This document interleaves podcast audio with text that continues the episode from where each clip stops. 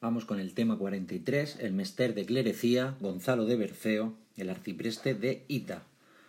El, índice está formado por el 1, introducción, 2, características generales del mester de clerecía, 3, el mester de clerecía en el siglo XIII, con un 3.1, Gonzalo de Berceo, y 3.2, otras obras del siglo XIII, el 4 es el mester de, clerecía en el siglo XIV, con un punto 4.1 el arcipreste de Ita y un punto 4.2 el canciller Pedro López de Ayala. Eh, punto 5 conclusiones y el punto 6 la bibliografía.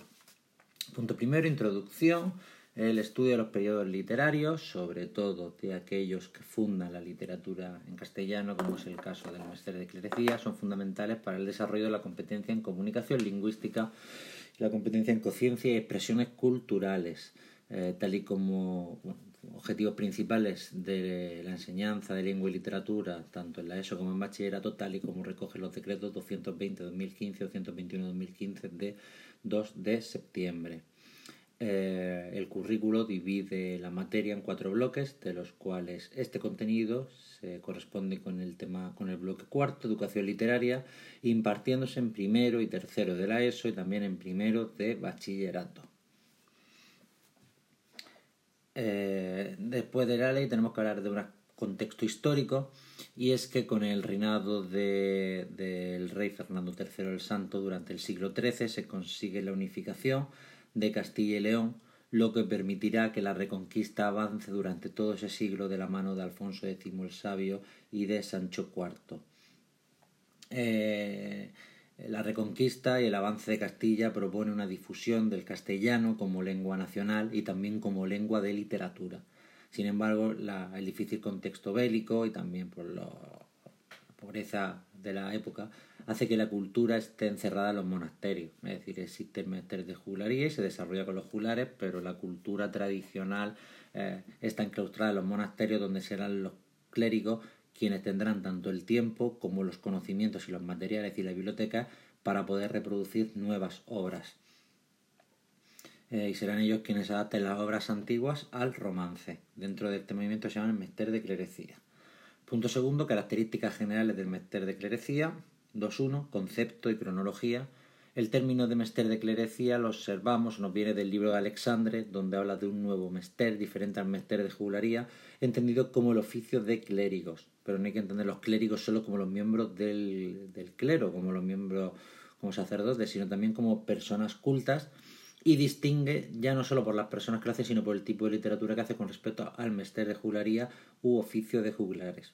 Podemos definir mester de de clerecía como un movimiento literario propio del siglo XIII y principios del XIV, eh, que se expresa a través de la poesía narrativa, que es culta, tiene un carácter didáctico y que se da en toda España, pero sobre todo en Castilla. Convive con el Mester de Jularía, pero evidentemente son movimientos muy distintos, tanto en la forma como eh, en la manera de expresarse.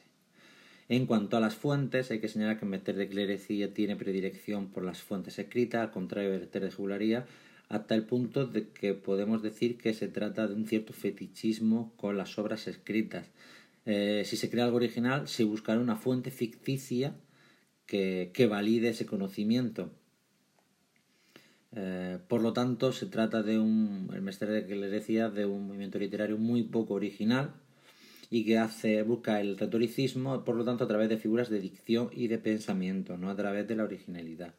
En cuanto a las fuentes, las principales obras, como no puede ser de otra manera, la Biblia, también las obras latinas, pero más las medievales que, las clásicas, y también la obra latina religiosa, y por supuesto las obras francesas, que tienen una influencia en España de finales del siglo XI y en este caso eh, tendrá influencia a través de, la, de las obras cluniacenses y de las relaciones políticas, familiares y comerciales. En cuanto a los temas, son principalmente cultos y ninguno es actual. Está claro que el tema principal es el religioso, pero también aparece lo novelesco, lo histórico o lo didáctico. Y en el siglo XIV lo que se impondrá será la novela moral. Eh, la única obra que se sale de este esquema es el poema de Fernán González. En cuanto a la métrica, se pasa del anisosilabismo propio del mestre de jularía a una métrica contada en alejandrino, es decir, 14, 14 sílabas por verso, normalmente en 7 y 7 con una leve cesura en medio. El nombre alejandrino se toma del libro de Alexandre por narrar la vida de Alejandro Magno. Estos versos eh, alejandrinos se unen en estrofas de cuatro versos con rima consonante en cada uno de los versos. Este es el que se conoce, esta estrofa se conoce como la cuaderna vía o como el tetrástrofo monorrimo y es la propia de la poesía eh, latina medieval. Como señala Navarro Tomás, viene de la poesía latina medieval, aunque encontraremos ciertas variaciones porque tiene una cierta libertad.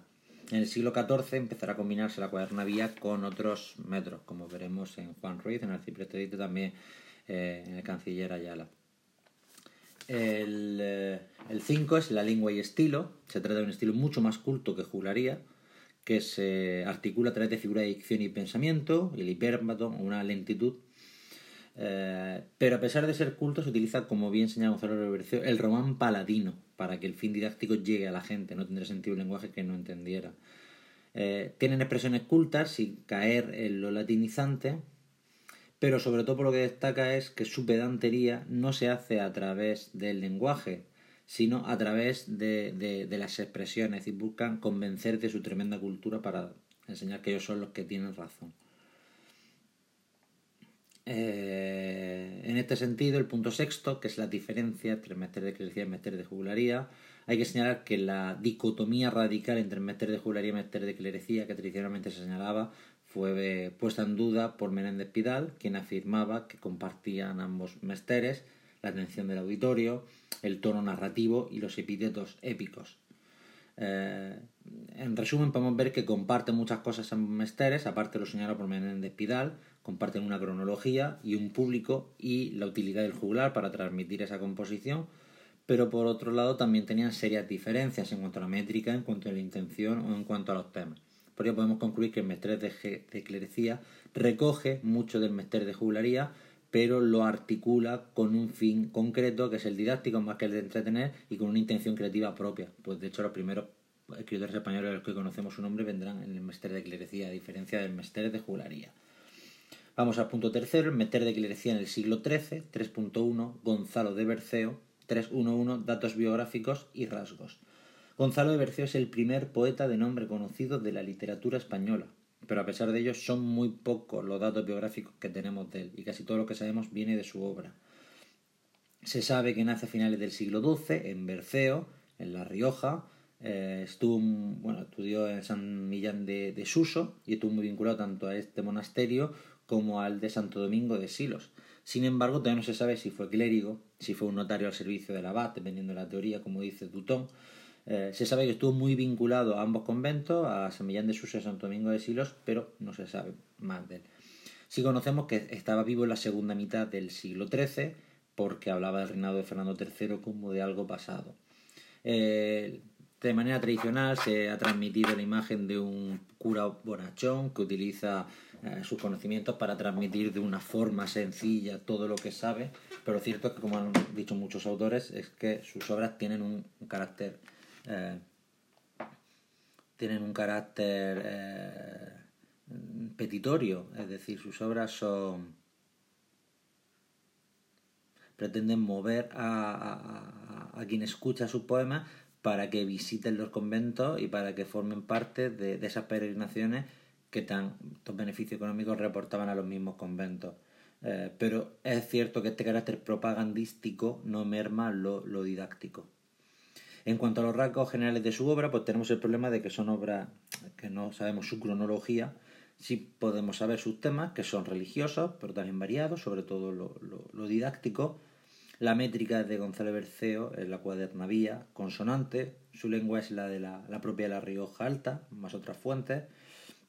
Se trata de un poeta muy narrativo, muy poco lírico, y en cuanto a sus fuentes, pues sobre todo vemos que lo que hace Gonzalo Berceo es una amplificación de obras clásicas, pero dejando su huella personal, como diría Damaso Alonso. Por lo tanto, temas religiosos, métrica de la cuadernavía, lengua de la Rioja Alta, carácter narrativo y una amplificación con su huella personal. En cuanto a la clasificación de sus obras, que son nueve, se dividen en tres grupos. En primer lugar, las obras doctrinales, que son dos son dos obras, eh, del sacrificio de la misa, y de, la, de los signos que aparecerán antes del juicio. Por lo su título dice muy bien cómo son estas obras doctrinales. Después tenemos obras agiográficas basadas en las vidas de santos. La primera es la vida de San Millán de la Cogolla, hablando sobre el santo italiano.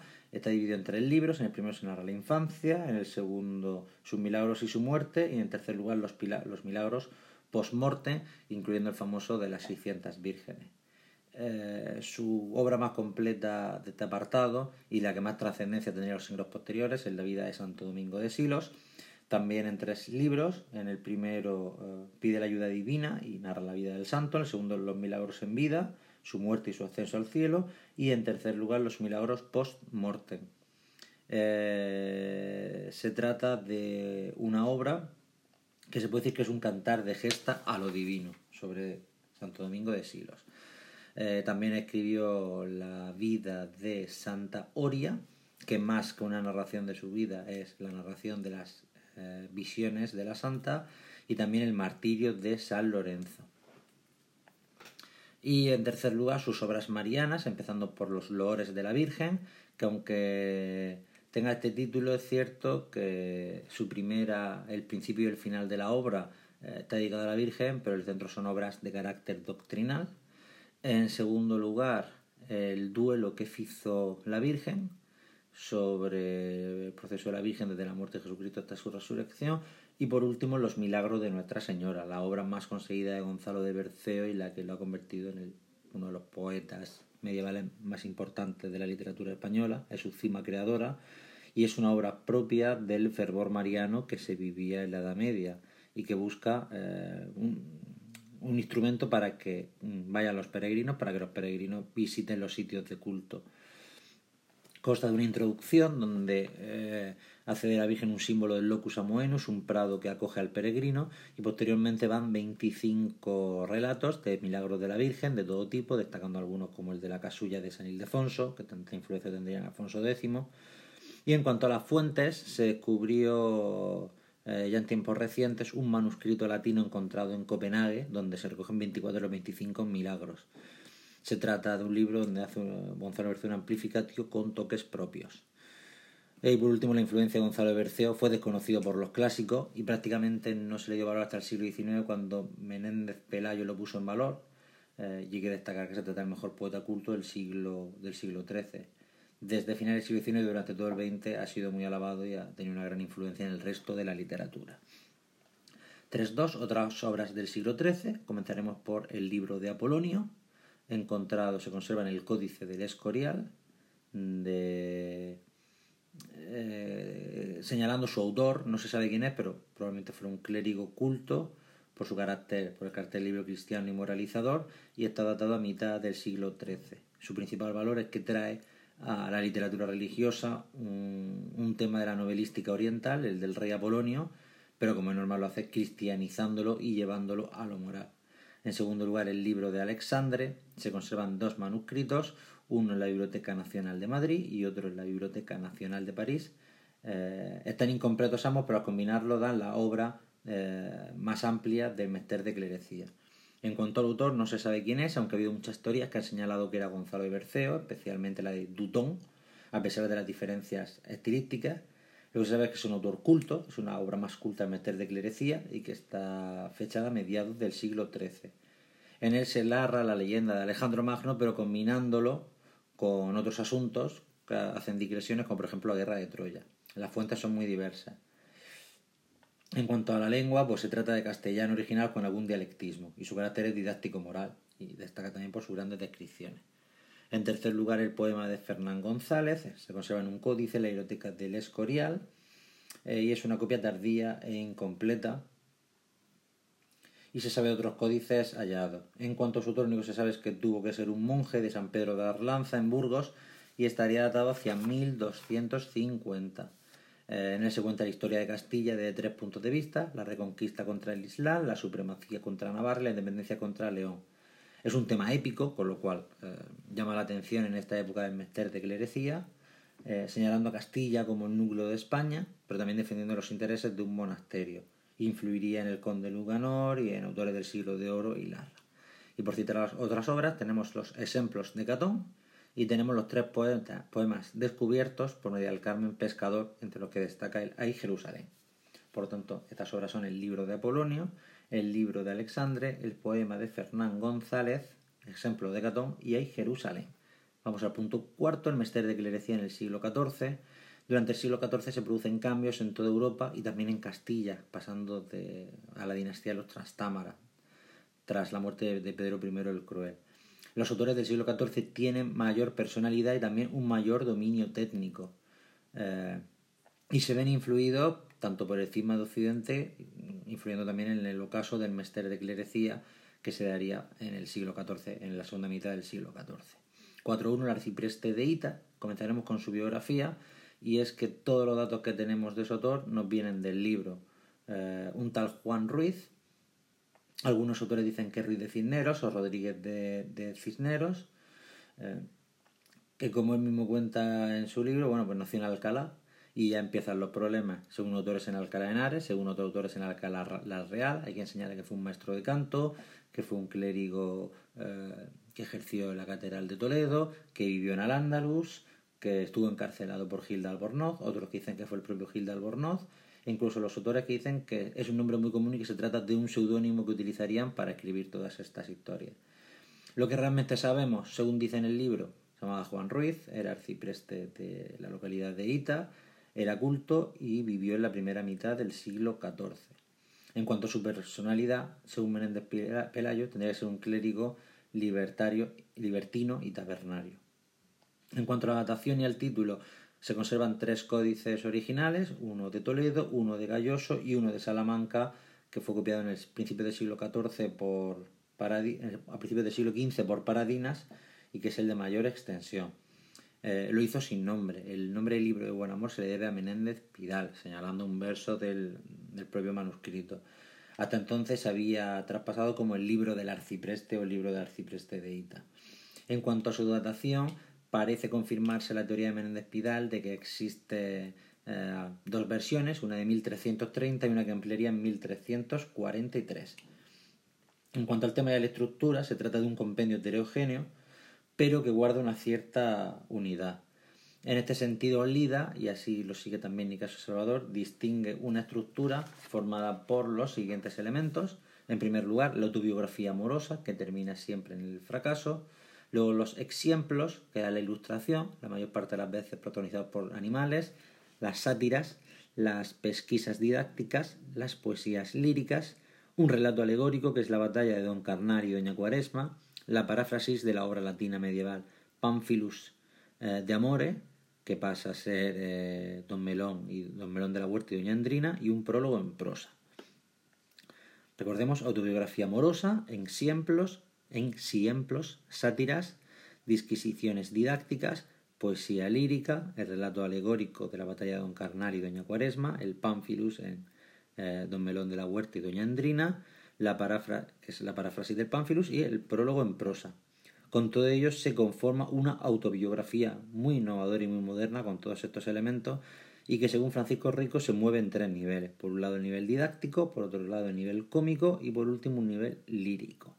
En cuanto a la fuente, pues por supuesto está la Biblia y los Salmos, también está el Ars Amandis de Ovidio, el latín medieval, especialmente la obra Pamphilus, como hemos visto, y por supuesto también la influencia de Sopo y de sus fábulas. En cuanto al reflejo de la sociedad de su tiempo, vemos que ya no está España en la edad heroica que había en el Cid, eh, que es un ambiente burgués y muy limitado en torno a Ita. El libro se mueve por las calles de las pequeñas ciudades incipientes de esta nueva burguesía, eh, y así podemos ver cómo eran las costumbres de la época, desde los amancebamientos de los curas hasta la presencia de alcahuetas como, um, como la propia trota convento. Y también el reflejo de las tres culturas medievales, puesto que una de las dueñas del arcipreste será una, una mora. En cuanto al estilo, por primera vez eh, en el Meter de Clerecía el lenguaje busca un valor artístico, y así lo hace Juan Ruiz, que incorpora elementos del refranero, elementos polisémicos de la lengua popular, la ironía, la parodia, y además rompe la monotonía métrica. Eh, en cierta manera aparecen nuevas estrofas, sobre todo en las serranillas o, en otros versos. En cuanto a la interpretación del poema, eh, supone un resumen de la lucha entre el loco amor y el buen amor, que se da en el hombre medieval por la crisis de costumbres que se está produciendo. Eh, es un tema que está también en Goffrey Chaucer o en Boccaccio. Según Sánchez Albornoz, lo que destaca es un vitalismo medieval frente a la moral represora y a, los graves problemas y a lo que surgen en la edad medieval, como por ejemplo la peste, pues se responde desde un vitalismo, una ansia por vivir y por disfrutar de, la vida, que incluso tiene otros conventos como si fuera una auténtica sacerdotisa del eros, sacerdotisa del amor. Su influencia, pues evidente, si el libro de Buen Amor no hubiera existido la Celestina, también influye al conde Lucanor y se trata de una de las obras que forma la columna vertebral de la literatura española junto al Mío Cid, junto a la Celestina, el Lazarillo de Tormes y el Quijote. Pasemos al siguiente autor, 4.2, Pedro López de Ayala, y por hablar de su biografía, Pedro López de Ayala, el canciller Ayala, era un noble, eh, estuvo primero al servicio de Pedro el Cruel, después de los Trastámaras, fue una persona experimentada y muy leída, que sufrió prisión y eso le valió el tiempo para poder escribir su obra principal. Sufrió el cisma de Occidente, lo que también afecta a su principal obra, que es El Rimado de Palacio, que se conserva en dos manuscritos, uno en la Biblioteca Nacional de Madrid y otro en el Escorial. Eh, está escrito en el último tercio del siglo XIV y su nombre se debe a Pérez de Guzmán. Como era normal, la obra no tenía nombre en su momento. Se trata de un larguísimo poema con carácter muy heterogéneo en el que el hilo de, la narración es el poeta. En cuanto a su, estructura, se, ve en cuatro partes. En primer lugar, los vicios y virtudes de la época, los, los defectos, de la segunda parte, los defectos eh, de la burguesía y de las clases sociales y cómo se tiene que hacer el gobierno del país. En tercer lugar, una poesía religiosa dedicada a Dios y a la Virgen. Y en cuarto, la disertación sobre temas religiosos. Las fuentes son la Biblia y textos religiosos, los textos latinos y otros como el propio libro de Buen Amor y las canticas de Alfonso X. En cuanto a su estilo, está escrito en cuadernavía, pero también incorpora otras estrofas, eh, tanto de 16 sílabas como el cege. En cuanto a su interpretación, tiene que ser didáctica. el canciller Ayala es más político que poeta. Y por último, por señalar otros poemas del siglo XIV, mencionaremos el poema de Yusuf, con cedilla, de caracteres árabes, eh, y por último también la vida de San Ildefonso atribuida al beneficiado de Úbeda. Punto 5. Las conclusiones. Eh, meter de clerecía es una época fundamental para la historia de la literatura, no solo porque conoceremos o Conocemos los nombres de los primeros poetas del español, sino que ya supone un primer giro con respecto al mester de jugularía, una evolución que se daría a lo largo de todas las corrientes artísticas, tomando unos elementos y cambiándolos por otros, y sobre todo porque supone la adaptación a la incipiente lengua romance castellana de obras clásicas con el fin de darlas a conocer y de propagar la cultura y la literatura a todas las gentes. Además, su influencia, aparte de temática, eh, será también estilística con el alejandrino, un verso que se utilizaría durante el resto de la literatura y aún en el presente, y especialmente tras ser utilizado a partir del modernismo. El punto 6, la bibliografía.